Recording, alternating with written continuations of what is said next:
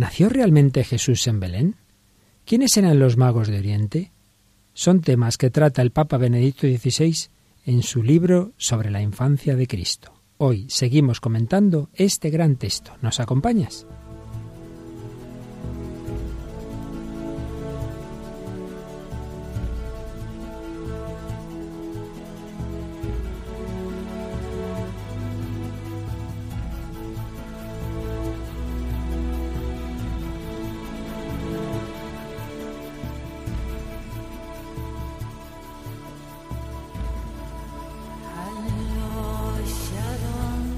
El hombre de hoy y Dios, con el padre Luis Fernando de Prada.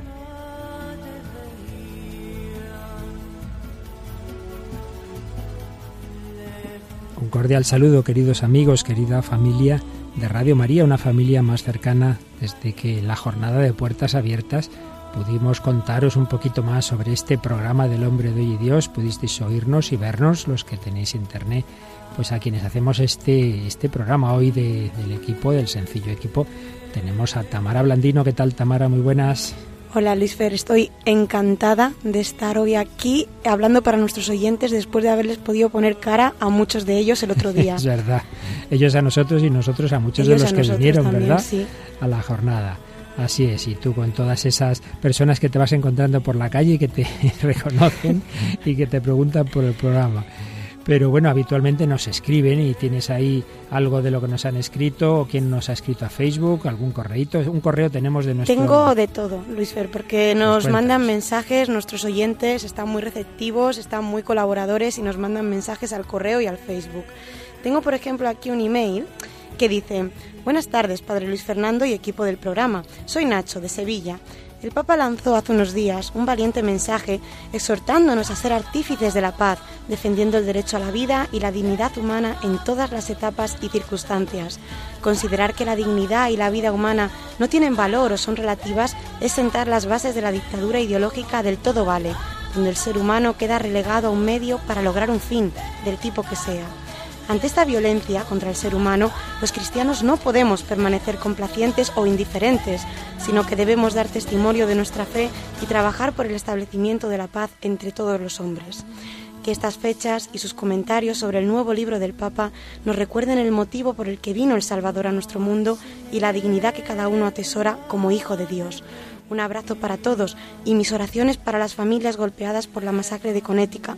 Que el Señor les consuele en su dolor y acoja en su infinita misericordia a esos 20 angelillos y a las maestras que dieron su vida por ellos. Pues gracias Nacho y por supuesto también nosotros en esta reflexión sobre el hombre de hoy, Dios, ese hombre que tantas veces vive estas tragedias, vive esas situaciones absolutamente irracionales en las que vemos que si tuviéramos clara esa dignidad de cada ser humano, pues muchas de estas cosas evidentemente no ocurrirían.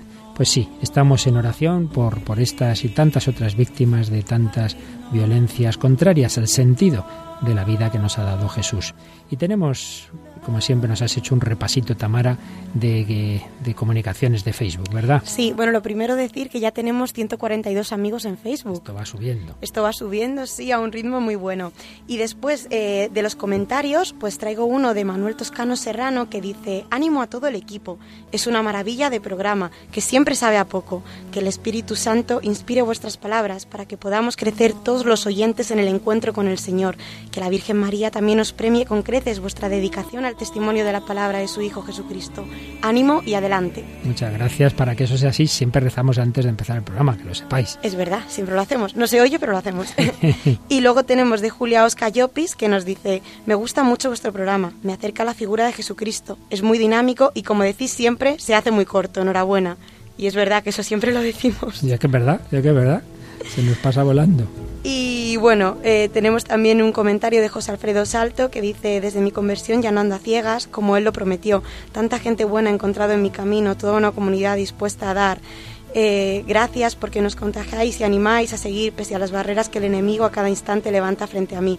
Gracias por aclarar mis dudas. Su programa es maravilloso. Ese es el adjetivo correcto. Gracias. Bueno, también sabemos nosotros que la bondad de nuestros oyentes exagera siempre todas estas cosas. Lo bueno viene de Dios y nosotros ponemos la limitación. Pero bueno, vamos adelante con el hombre de Dios, con nuestra reflexión, con nuestro comentario inicial.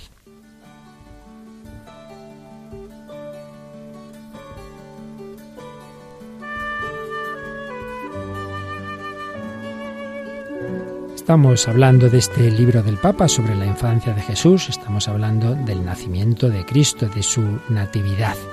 Y recuerdo haber leído un artículo unos artículos de Juan Manuel de Prada y del teólogo Ligario González de Cardenal y ambos coincidían en que la cuestión decisiva no es si Dios existe o no, sino si Dios se ha hecho hombre o no. O esto ha sucedido y entonces hay motivos para la alegría y la fiesta, o no ha sucedido y entonces, como diría San Pablo, somos los más desgraciados de los hombres. Ya en tiempo de Chesterton decía él que muchos han convertido la fiesta de Navidad en una exhibición de frivolidad, y explicaba el gran escritor converso inglés, porque la frivolidad es el intento de alegrarse sin nada sobre lo que alegrarse, y no queda ni siquiera la más débil sugestión de regocijo, sino tan solo de ruido y alboroto. Y es verdad, el sentido originario de la fiesta es que hay un motivo grande por el que nos juntamos, por el que celebramos, por el que nos alegramos. Pero hacer fiesta por hacer fiesta, vamos de fiesta a qué? Pues a divertirnos, pero ¿qué celebramos? Nada, que hay que pasárselo bien. Se va perdiendo el sentido originario. Esto, por desgracia, pasa mucho también con el nacimiento de Cristo. Juan Manuel de Prada escribía en otra ocasión, no hay felicidad sin una aceptación plena de lo que somos, lo que incluye una dimensión trascendente el hombre contemporáneo, el hombre de hoy, al expulsar a Dios de su horizonte vital, se ha convertido en un ser demediado y por tanto infeliz. Intenta acallar esa infelicidad con lenitivos, lenitivos para acallar la protesta de su naturaleza. Desde el consumismo hasta ese humanitarismo falsorro, dice Juan Manuel, que no es primo mío, pero sí buen amigo Juan Manuel de Prada. Y así pretendemos celebrar, pretendemos estas navidades laicas tantas veces en las que la infelicidad que el hombre contemporáneo vive como una amputación la trata de paliar mediante colocones de morfina. Pues el nacimiento de Cristo, esa fiesta de la Navidad es la fiesta a través de la cual el hombre reconoce la presencia de Dios en la aventura humana y por tanto la dimensión trascendente de su propia vida. Cuando Dios nace, algo bueno y nuevo nace dentro de cada hombre, en su más ensimismada esencia. Al asumir como propio ese ingrediente divino, el hombre se siente más completo y conforme consigo mismo, y de esa conformidad brota la verdadera felicidad. la gran politóloga judía Hannah Arendt escribía que un nacimiento constituye el milagro que salva al mundo de su agotamiento natural e incluso moral. Natalidad significa el surgimiento de lo nuevo, la efectividad de un inicio. Todo nacimiento, todo niño, pues significa algo nuevo, es una persona distinta a las demás. La natalidad supone la posibilidad de un nuevo comienzo, capaz de conferir a los asuntos humanos fe y esperanza. Si eso es así, con toda natalidad, con todo nacimiento de un niño, mucho más si quien nace es Dios. Por eso, la encarnación, idea central de nuestra civilización, que dijo Chesterton, supone la irrupción de lo radicalmente nuevo, del origen de la vida, que nos confirma nuestra fe y esperanza en la victoria de la vida sobre la muerte, en el milagro que salva al mundo, porque nos ha nacido un niño. Creemos en la encarnación, creemos en los milagros y como diría Peggy, creemos en la fe que más amo, la esperanza.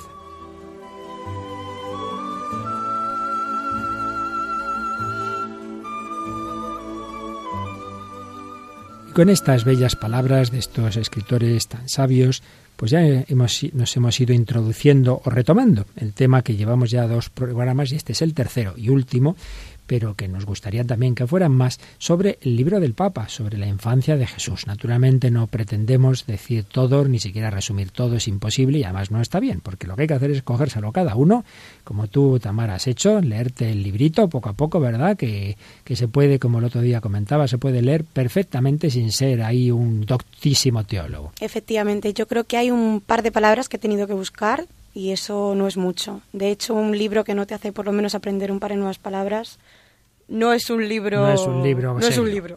en efecto. Así que mucho ánimo, queridos amigos, para ir leyendo, para ir meditando este libro tan estupendo. Pero en fin, en los subrayados que hacemos de los principales capítulos y las partes principales del libro, pues sí que vamos a seguir haciéndolos. Y nos habíamos quedado en el capítulo precisamente eh, del nacimiento de Jesús en Belén. Y el Papa pues se fija en eso que dice San Lucas, que todos recordamos muy bien, que no hubo sitio para ellos, para María y José, en la posada, y lo relaciona con esa frase tremenda del prólogo del Evangelio de San Juan. Vino a su casa y los suyos no lo recibieron. Porque, explica Benedicto XVI, para el Salvador del mundo, para aquel en vista del cual todo fue creado, no hay sitio.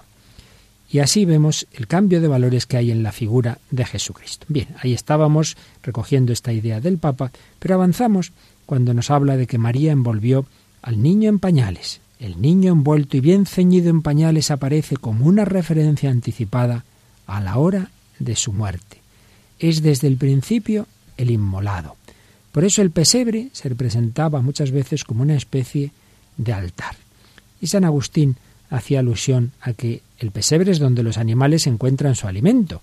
Pues bien, ahora yace en el pesebre quien se ha indicado a sí mismo como el verdadero pan bajado del cielo, como el verdadero alimento que el hombre necesita para ser persona humana, el alimento que da al hombre la vida verdadera, la vida eterna. El pesebre se convierte así en una referencia a la mesa de Dios, a la que el hombre está invitado para recibir el pan de Dios. Y, tenemos aquí la famosa página que parece que es la única que algunos se han fijado y que encima la han leído mal, porque hay gente en este mundo que se ve que no sabe leer, Tamara, que es la página del buey y la mula. Me han preguntado por eso varias personas. Vamos a, leer prácticamente, bueno, si solo es una página, así que casi la vamos a leer entera para que la gente se entere lo mejor, que dice sí, mejor. Porque es que se, oye cada cosa que uno dice, Dios mío, Dios mío, Dios mío, qué, qué tontería es decir lo que dice uno, que dice otro, que dice otro, y al final es que no, no, no estás diciendo lo que dice el autor, ¿verdad?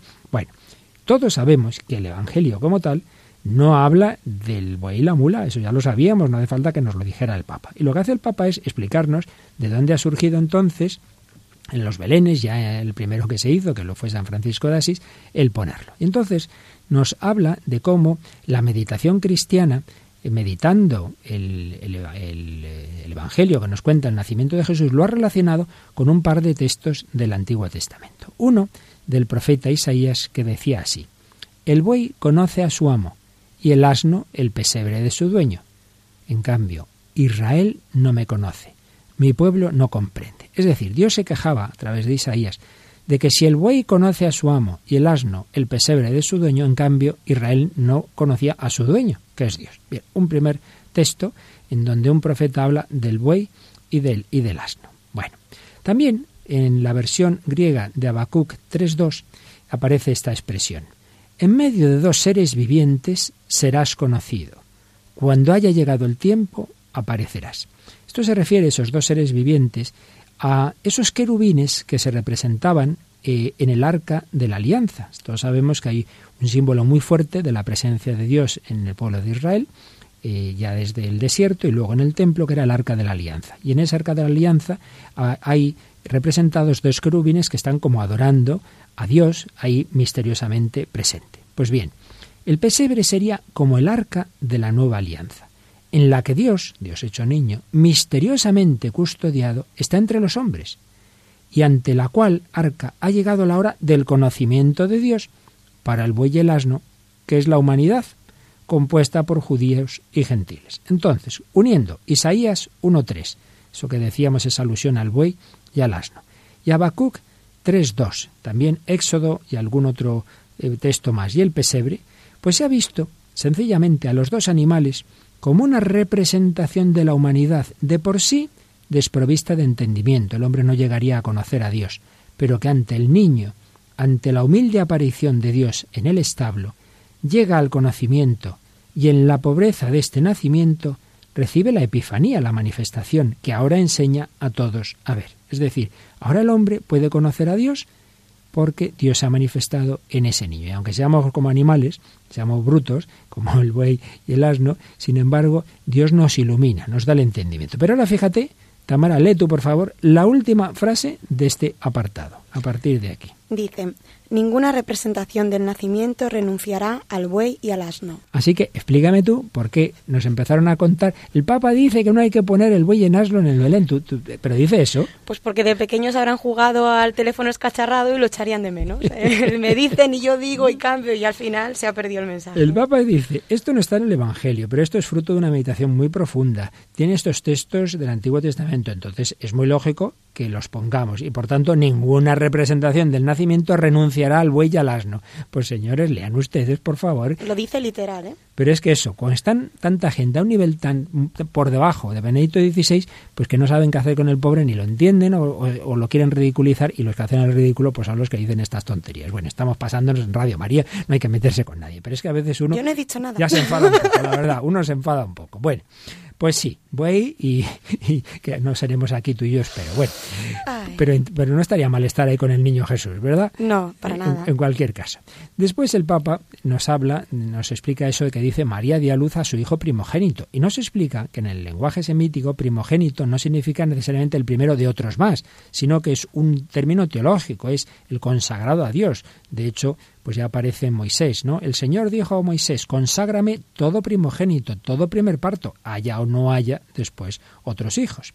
Y en San Pablo, en la teología paulina, aparece también Jesús como el primogénito de muchos hermanos, es decir, como resucitado, Él es ahora de modo nuevo primogénito, el principio de una multitud de hermanos, porque en el nuevo nacimiento de la resurrección, Jesús inaugura una nueva humanidad. Una vez que la férrea puerta de la muerte ha sido abatida, ahora son muchos los que pueden pasar por ella junto a él. Más aún, en la carta a los colosenses, San Pablo nos habla de Cristo como primogénito de toda criatura y nos dice todo fue creado por él y para él. Y por tanto comenta el Santo Padre. El concepto de primogenitura adquiere una dimensión cósmica. Cristo, el Hijo encarnado, el Hijo de Dios eterno, pero que se ha hecho hombre, es, por así decir, la primera idea de Dios, y precede a toda creación, la cual está ordenada en vista de él y a partir de él. O sea, explicamos esto un poquito. Un, un pintor, por ejemplo, tiene la idea de representar pues una determinada persona, ¿no? Y dice, pues voy a representar, voy a pintar a esta, pero claro, ¿dónde la pinto? Pues voy a ponerla en una habitación en la que haya tal luz, tales flores, tal no sé qué. Lo importante es la persona. Y en base a la persona, en torno a ella, pues organiza toda la habitación. Bueno, pues Dios ha pensado desde toda la eternidad, mi Hijo eterno, que se va a hacer hombre, va a ser el centro del universo. Y en, torno de él creó este universo, creó la tierra, creó los ángeles, creó los hombres, creó el buey y la mula. Todo está en función de Cristo. Realmente es una idea muy bonita.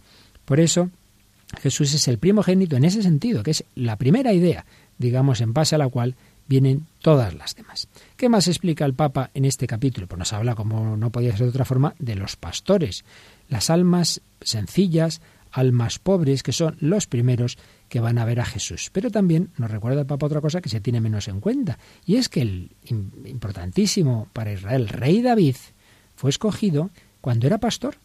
Él era un pastorcillo, era el pequeño de los hermanos, y, y a qué se dedicaba a pastorear las ovejas. Y entonces es elegido rey, es decir, constituido pastor de Israel. Pues bien, Jesús nace entre los pastores y va a ser el gran pastor de la humanidad. El Señor es mi pastor, nada me falta. Después el Papa se extiende bastante, aquí no podremos detallarlo, en algo que tiene mucha implicación para cuando vamos a misa, y es explicar qué es lo que dicen los ángeles al inicio de lo que llamamos el gloria. Gloria a Dios en el cielo y en la tierra paz a los hombres en quienes Él se complace, o a los que ama a Dios, o los que aman a Dios o los hombres de buena voluntad. Yo me fijo, Tamara, que en misa muchas veces uno se fija un poquito en la gente así, que vamos diciendo el gloria, gloria a Dios en el cielo y en la tierra paz a los hombres que aman al Señor. Y no dice eso la liturgia. La liturgia española dice que ama el Señor. Fíjate. Fíjate. Bueno, pues el Papa explica el original y las diversas traducciones que ha habido y que hay en distintas lenguas. Ya digo, esto nos llevaría muy lejos, pero la conclusión a lo que hay detrás de todo esto es ¿qué es lo importante? ¿Que Dios nos ama aunque no nos lo merezcamos? ¿O que nosotros tenemos que poner de nuestra parte y corresponder con nuestra buena voluntad, con nuestro amor a Dios? Y el Papa dice, bueno, es que las dos cosas son verdad. Las dos cosas son verdad. Gracia y libertad se compenetran recíprocamente. Es verdad, dice, que no podríamos amar si antes no hubiésemos sido amados por Dios. Por eso lo primero es que Dios nos ama en cualquier caso. Pero claro, para que corresponder, la gracia de Dios siempre nos precede, nos abraza y nos sustenta, pero el hombre está llamado a participar en este amor. No es un simple instrumento de la omnipotencia de Dios sin voluntad. Puede amar en comunión con el amor de Dios o puede rechazar este amor. Por eso dice el Papa que la mejor traducción sería la literal y es paz a los hombres de su complacencia, de la complacencia divina. También, eh, ¿cómo se traduce? Gloria a Dios, eh, le damos nosotros gloria, Dios es glorioso en sí mismo, pues sí, Dios es glorioso, es la verdad indestructible, la eterna belleza. Esta es la certeza fundamental, pero también existe de modo subordinado una tarea para nosotros, esforzarnos para que la gran gloria de Dios no sea enturbiada, para que se le dé la gloria de vida.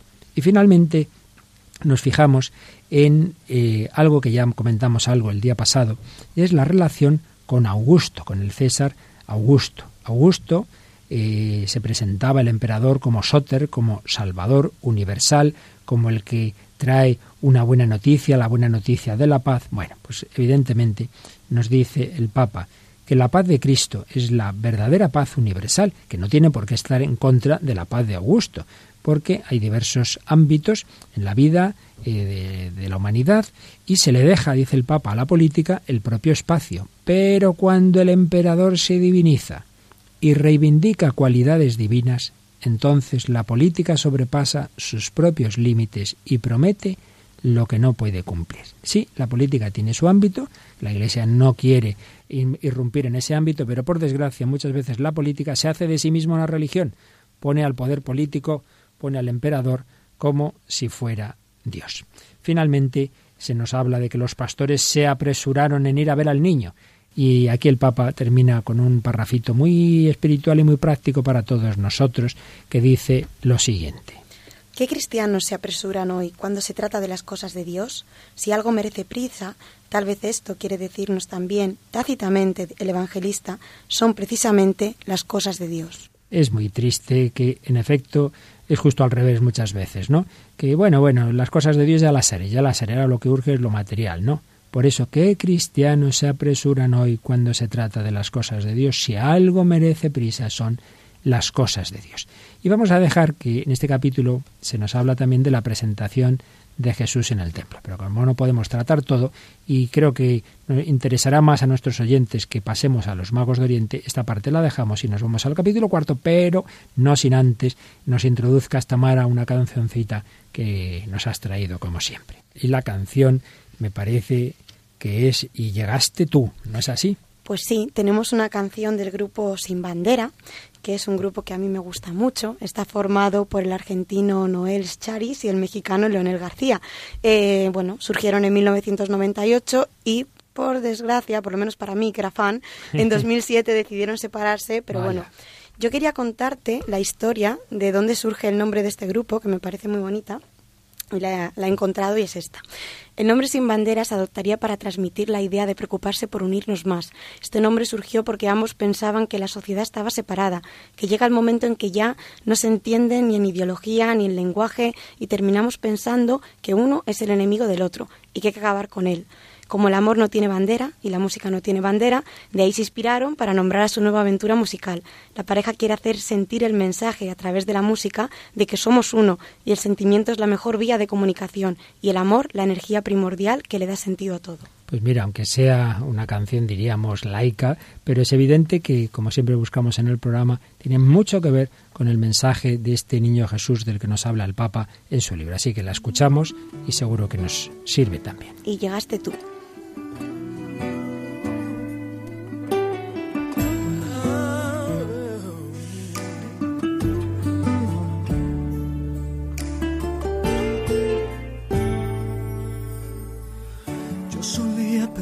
Que sabía quién eras tú.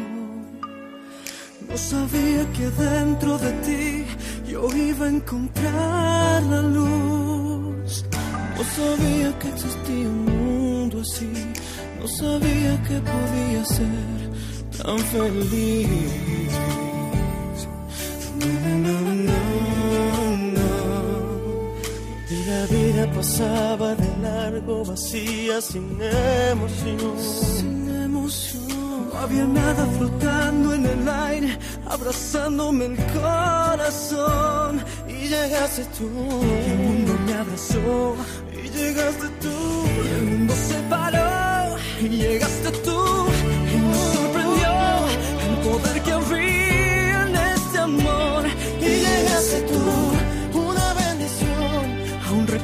el momento en que todo cambió. Y llegaste tú, y me sorprendió el poder que hay en este amor. Y llegaste tú, una bendición. Aún recuerdo cuando llegaste tú.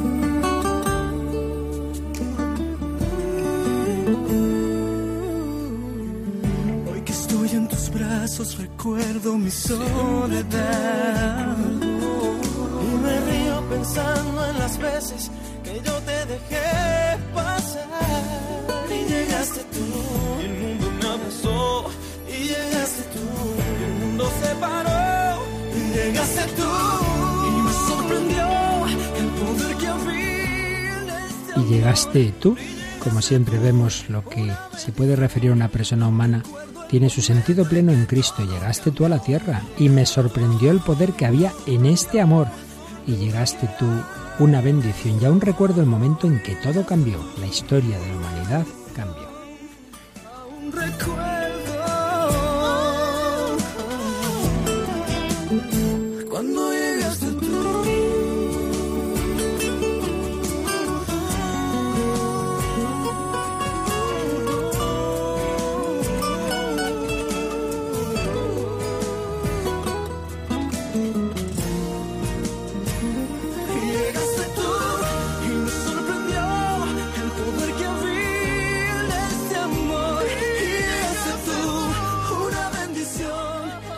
Hoy que estoy en tus brazos recuerdo mi soledad y me río pensando en las veces que yo te dejé pasar y llegaste tú y el mundo me abrazó.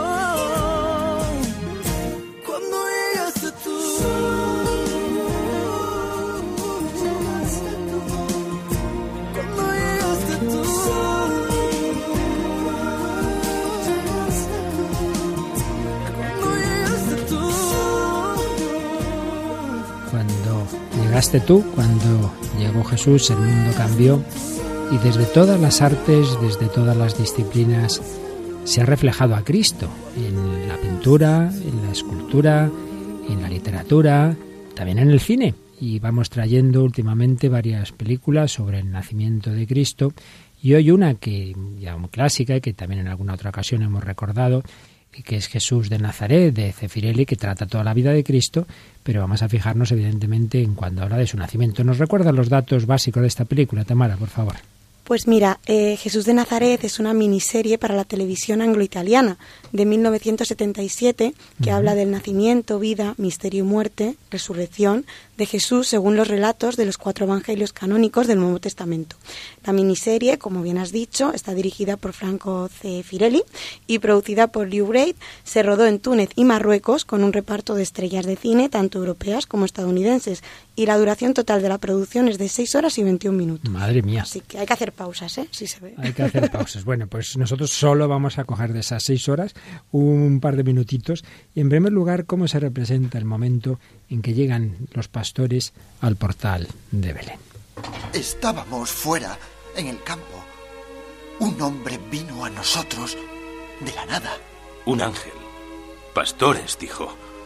Dicen que Israel es un rebaño desbandado que no tiene pastor. Y luego dijo, esta noche ha nacido el pastor. Él viene por vosotros, dijo, por los pobres. ¿Por eso habéis venido? Sí, el hombre dijo. Dijo, El hombre dijo, hoy, en la ciudad de David, acaba de nacer un Salvador. Acudid. Gloria a Dios en las alturas, dijo. Y paz en la tierra para aquellos que aman.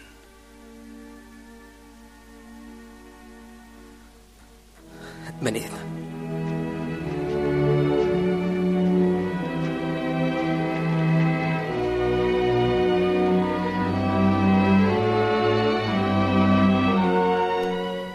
Pues la verdad es que reflejaba prácticamente lo que antes recordábamos de ese capítulo del libro del Papa y da la interpretación de aquello para aquellos que aman, ¿eh? para aquellos que aman. Eh, que es esa versión, digamos, como más la parte del hombre, ¿no? Que el Papa dice que también está incluida, aunque la primera y principal es que somos amados por Dios. Y aparece ese Jesús pastor. Ellos que son pastores van a adorar al, al pastor de Israel al pastor de la humanidad. Pero no solo los pastores judíos, sino que sigue el Evangelio y sigue el libro del Papa hablándonos de unos misteriosos personajes que esos van a venir de más lejos. Y es que el capítulo cuarto de este libro que estamos comentando en El hombre de hoy y Dios, Tamara Blandino y un servidor, Padre Luis Fernando de Prada, capítulo cuarto de la infancia de Jesús se titula Los magos de Oriente y la huida a Egipto. El Papa comienza recordando que no es una mera, como algunos piensan, un, mero relato teológico. Bueno, pues para, explicar que Cristo nace para todos, pues contamos que vinieron unos magos que no vinieron, sino que lo importante es la idea. Bueno, eso puede darse en algún libro de la Biblia, pero no hay ningún motivo para pensar que sea así en, los relatos de la infancia de Jesús. Y de hecho hay un montonazo de datos históricos y de cosas absolutamente coherentes con lo que sabemos también por la historia civil. Bien, el Papa nos habla, por un lado, de que si había un paralelo de Jesús y el emperador, Augusto, eh, también lo hay con Herodes, porque Herodes es rey de los judíos. No olvidemos que Jesús va a ser condenado en la cruz como rey de los, de los judíos, Jesús Nazareno, rey de los judíos. Eh, Herodes tenía esa pretensión casi mesiánica de ser el redentor, al menos para el reino judío. Se nos habla de Belén, el pueblo natal del rey David, Belén de Judá, no olvidemos la bendición de Jacob a su hijo Judá, se nos habla también de la profecía de Balán, no podemos hablar de todo, y ya se pregunta el Papa, ¿quiénes eran los magos? Y desde esa su gran cultura, el Papa nos habla de las acepciones mm, que suelen, que podían tener la palabra magos. Por un lado, eran pertenecientes, eran los pertenecientes a la casta sacerdotal persa. También se usa esa expresión para los dotados de saberes y poderes sobrenaturales y también para los brujos. También, en un sentido negativo, para los embaucadores y seductores. De hecho, en los Hechos de los Apóstoles, Pablo se dirige a un mago llamado Bar Jesús y dice que es hijo del diablo, enemigo de toda justicia, le, le pone a caldo. San Pablo que no se cortaba, la verdad. Entonces el Papa comenta que de ahí podemos ver la ambivalencia de la dimensión religiosa en cuanto tal. Esto es una cosa muy importante. Pues igual que el deporte pues puede ser muy bueno y puede la gente matarse por él, la religión, que de por sí es algo natural y bueno, pero en sí mismo puede ser ambivalente y puede tomarse muy mal. El Papa nos lo dice muy claro. La religiosidad puede ser un camino hacia el verdadero conocimiento, hacia Jesucristo. Pero cuando ante la presencia de Cristo no se abre a Él y se pone contra el único Dios y Salvador, se vuelve demoníaca y destructiva. Madre mía, el Papa no se anda con chiquitas, ¿eh? Lo dice bien claro. Y esto en este mundo relativista en que se viene a decir, bueno, si da igual, todas las religiones son lo mismo, o sea, que da lo mismo un currusco de pan duro que una maravillosa napolitana, o un curasán tiernecito, da lo mismo, ¿verdad? No da lo mismo y además Yo es diría muy importante cómo cada uno lo interpreta porque tenemos los casos de los radicalismos, las sectas y todo eso que obviamente viene de una, de una religión mal interpretada. Así es, pero es que el Papa dice que cuando ya las religiones, que ha pasado en toda la historia, ¿eh? se enfrentan a Cristo, se acaban volviendo demoníacas y destructivas. Pues bien, hay todas estas posibles, todos estos posibles significados de magos. Obviamente, en el caso de los que van a Jesús se excluyen los de tipo negativo y básicamente estaría un sentido por un lado astronómico, científico, muy muy de esos pueblos orientales, que algunos de ellos eran realmente muy expertos en el estudio de las estrellas, pero sobre todo el Papa ve ahí significado de sabios. Representaban, escribe el Santo Padre, el dinamismo inherente a las religiones de ir más allá de sí mismas. Un dinamismo que es búsqueda de la verdad, búsqueda del verdadero Dios y por tanto filosofía en el sentido originario de la palabra. La palabra filosofía significa el amor a la sabiduría. La sabiduría sanea y así también el mensaje de la ciencia. El Papa siempre insistiendo en la, en la belleza de la razón. La ciencia, la razón es algo bueno.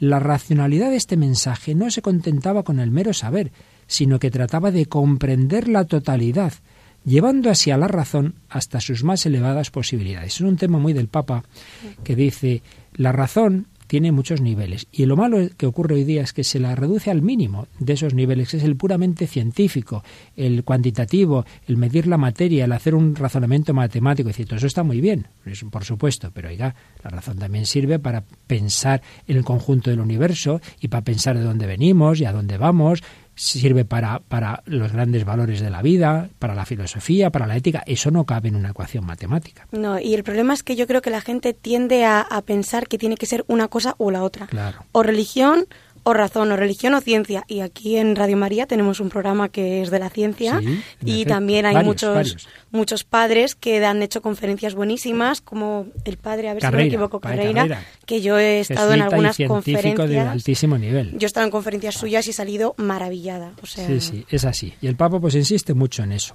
Pues entonces él ve este, este símbolo, ¿no? Los magos representan el camino de las religiones hacia Cristo y la autosuperación de la ciencia con vistas a él. No la negación de la ciencia, sino su autosuperación. Y dice Benedicto XVI, en cierto modo estos personajes están siguiendo a Abraham y siguiendo a Sócrates y a su preguntarse sobre la verdad más grande, más allá de la religión oficial. La verdad es que el Papa hace unas, unas alusiones que uno dice, oye, una vez que uno lo lee, dice, claro, claro, pero claro, no, se- uno no se le ocurre. no sé, sí, y eso pasa muchísimo. Luego ya lo ves clarísimo, lo dices, es que es así, pero claro. Y luego nos explica también, igual que había hecho con el famoso buey y la mula, nos explica también por qué hemos ido añadiendo con la historia luego, porque aquí el Evangelio solo habla de magos, no se sabe nada de reyes, no se dice que sean tres, no hay dromedarios. Bueno, pero el Papa nos lo explica y dice que este relato se ha leído sobre el trasfondo de Isaías 1.3, donde sí que se dan más datos sobre el trasfondo del Salmo 72.10, que se habla de reyes, se habla, en fin, una serie de datos que han ido entrando en la piedad cristiana. No, uno no tiene por qué creerlo, porque repito, eso no está en el Evangelio, pero tampoco tiene nada de extraño.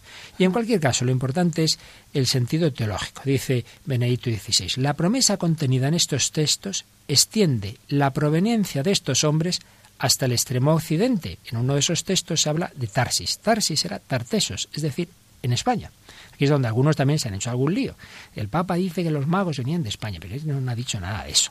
Lo único que dice es que hay un salmo que habla de que vendrán del, del extremo del, del universo en aquel momento, vamos, del universo, de la Tierra, en aquel momento tartesos, ¿verdad? Y lo importante es que la tradición ha visto que ahí estábamos representados todos y por eso se, se, ponía tres reyes de los tres continentes conocidos en la antigüedad, África, Asia y Europa. Por eso tú sabes, Tamara, que hay un rey blanco, un rey de raza amarilla y un rey negro, Baltasar. Esto, esto, también ha dado mucho hablar en Twitter, lo de, también, de dónde venían los reyes también. magos y todo eso. Pues ya ves, claro, y dice el Papa, el rey de color aparece siempre. Y es que en el reino de Jesucristo no hay distinción por la raza o el origen. En Cristo la humanidad está unida sin perder la riqueza de la variedad. En definitiva, termina este apartado así. Queda la idea decisiva, a saber, los sabios de Oriente son un inicio, representan a la humanidad cuando emprende el camino hacia Cristo, inaugurando una procesión que recorre toda la historia, representan el anhelo interior del espíritu humano, la marcha de las religiones y de la razón humana al encuentro de Cristo. Qué bonito, qué bonito. Pero vamos a escuchar de nuevo en Jesús de Nazaret un, una escena, en este caso, de cuando los magos llegan a adorar al niño Jesús.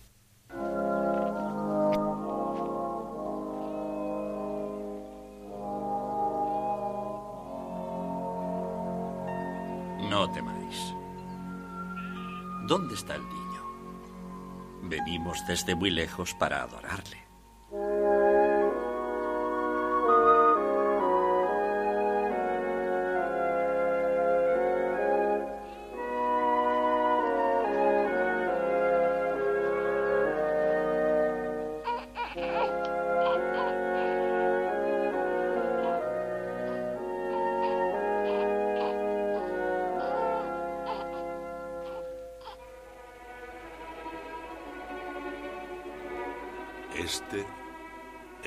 Rey de Israel que limpiará los pecados del mundo.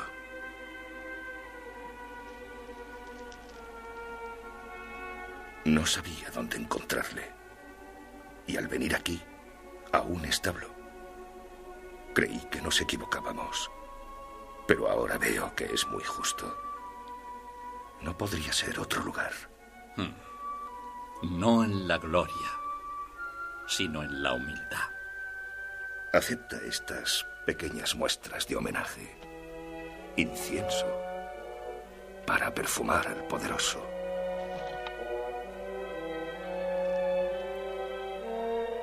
Oro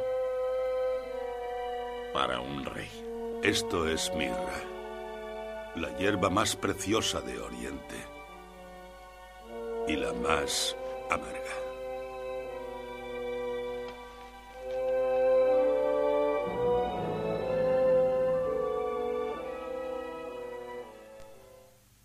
Oro como a rey, incienso como a Dios, mirra como hombre. Es un simbolismo que ha visto la tradición y que el Papa también recuerda y que estaba representada muy bien en conjunto. Esta película representa muy bien la vida de Jesús como todas, tiene sus limitaciones, ya lo dijimos en alguna otra ocasión, por ejemplo, el nacimiento de Jesús de la Virgen aparece la Virgen ahí con dolores y tal, lo cual no está en la tradición del parto virginal, pero vaya, no está mal. ¿Algún dato más de la película, Tamara? Pues sí, además hay que decir que en el guion de la película se buscó un enfoque bastante naturalista, o sea, restando importancia a los efectos especiales tan típicos del cine, mm. cuando los milagros se representan y sin embargo mostrando a Jesús como alguien bondadoso y comprensible. Pero sí que aparece esa estrella que el Papa nos va a decir también bastantes cositas sobre ella. Para empezar, que algunos creen de nuevo que es un mero simbolismo teológico, y luego el Papa va a decirnos el simbolismo, pero va a empezar diciendo que no tiene nada de raro tampoco. Y de hecho, y de hecho esto ya se sabe hace mucho, ni más ni menos que el grandísimo astrónomo Johannes Kepler, que murió en 1630,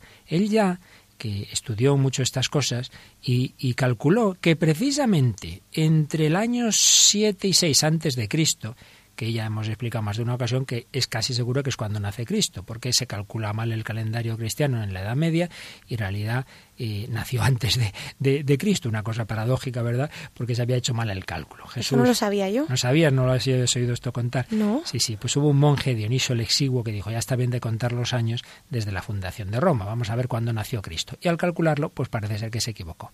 Y entonces lo puso unos seis o siete años después de cuando realmente nació Cristo. Por lo tanto, Cristo nació seis años antes que Cristo, ¿no?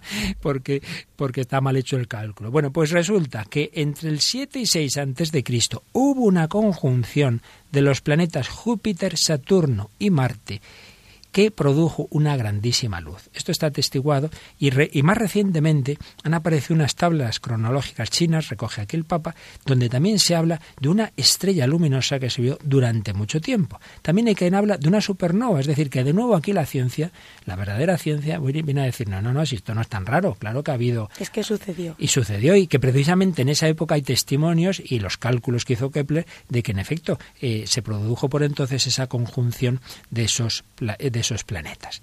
Bien, en cualquier caso, dice el Papa, eh, esos astrónomos de Babilonia, esos misteriosos magos, podían deducir de este encuentro de planetas un evento de importancia universal, pero también porque probablemente conocían las escrituras y es que además había, no solo en Israel, sino en otros pueblos, pues diversas tradiciones de, un momento como que iba a ocurrir un hecho especial, que iba, alguien iba a nacer, que iba a cambiar la historia. Todo eso y unido a que Dios habla en el corazón, pues movió a estos personajes a decir, aquí, aquí hay algo importante, vamos a seguir esa estrella, vamos a caminar hacia Israel que tienen promesas y de, un personaje, vamos a ver qué nos quiere decir esto.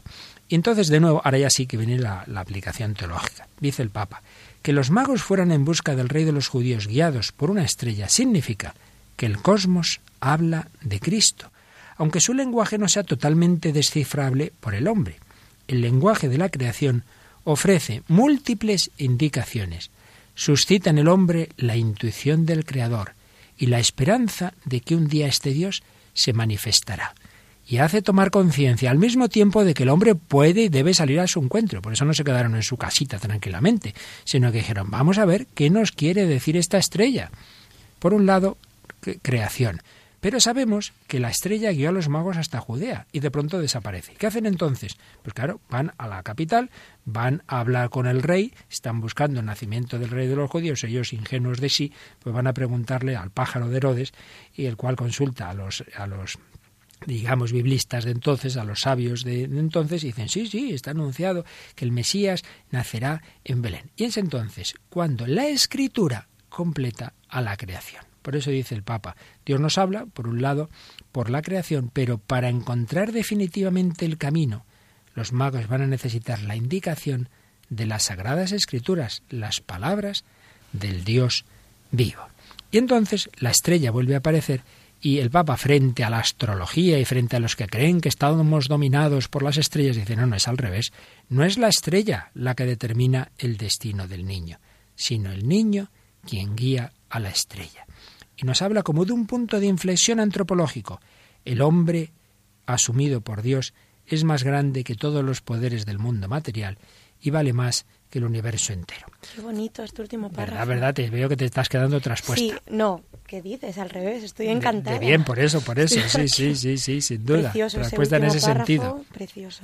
Y veo también, Tamara, que nos estamos quedando traspuestos con el Papa y siempre traemos un testimonio, tú traes uno muy bonito, pero para no decirlo de toda, a toda prisa y de mala manera, yo creo que lo vamos a dejar al próximo día porque ya queríamos hoy acabar este libro del Papa. Pero lo que sí que vamos a traer es que te estás emocionada también con una canción a la Virgen.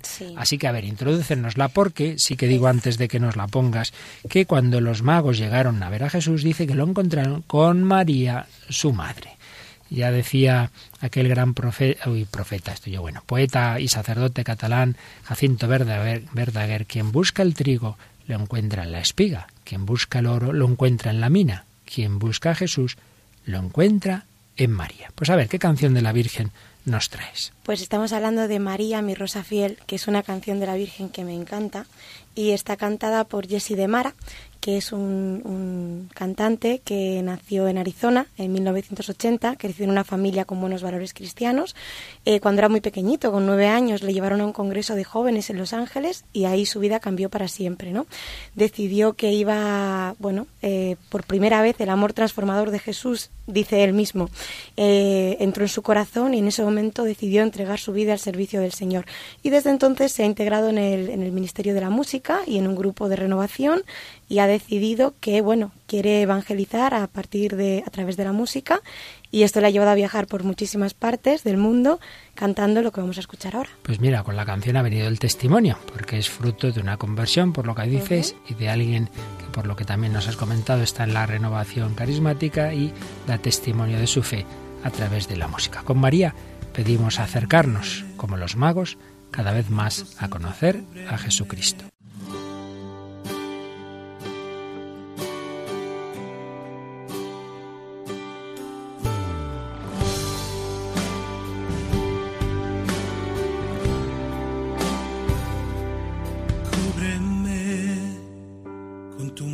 Santo, cúbreme, que estoy ciego y no puedo ver. Esta noche se me hace larga.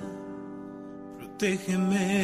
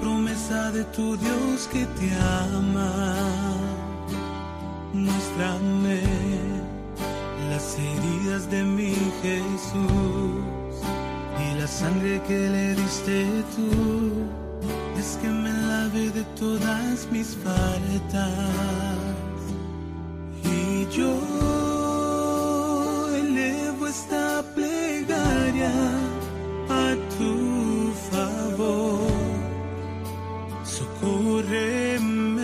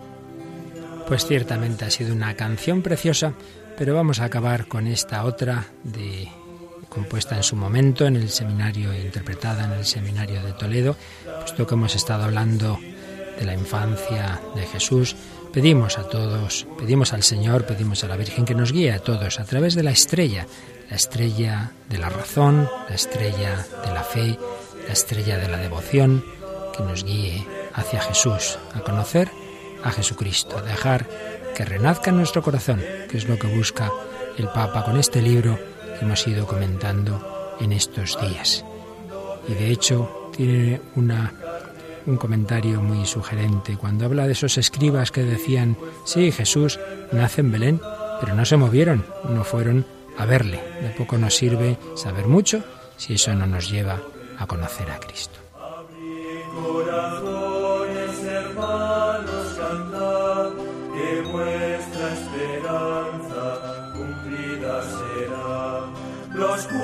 Justos sabían que el hambre de Dios vendría a colmarla, el Dios del amor, su vida en su vida, su amor en su amor, serían un día su gracia y su don. Ven pronto, Mesías, ven pronto, Señor, los hombres hermanos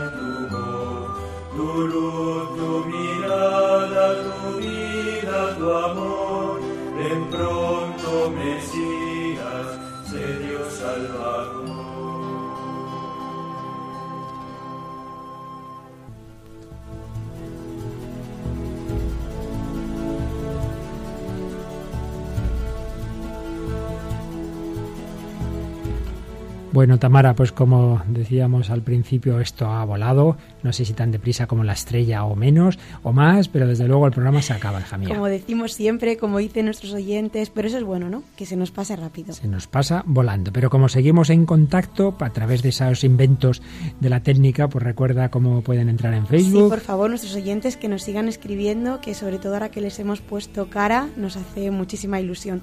Y lo pueden hacer, como siempre, por correo a el hombre de hoy y Dios Dios arroba radiomaria.es. Lo pueden hacer por Facebook, buscándonos en nuestra página, que es arriba en Facebook, donde sale el cuadradito blanco, escriben El hombre de hoy Dios, les sale nuestra página y ya nos pueden dejar ahí sus comentarios.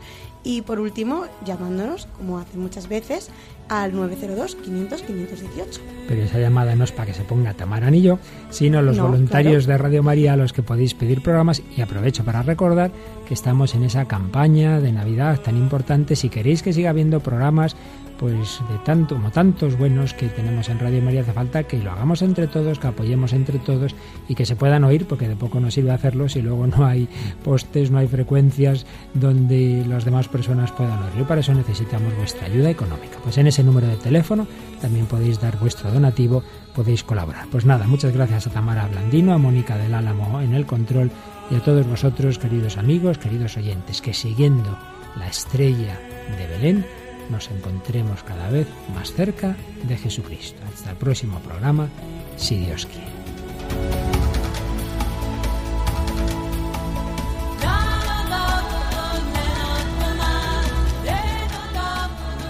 Así concluye El hombre de hoy y Dios, un programa dirigido en Radio María por el Padre Luis Fernando de Prada.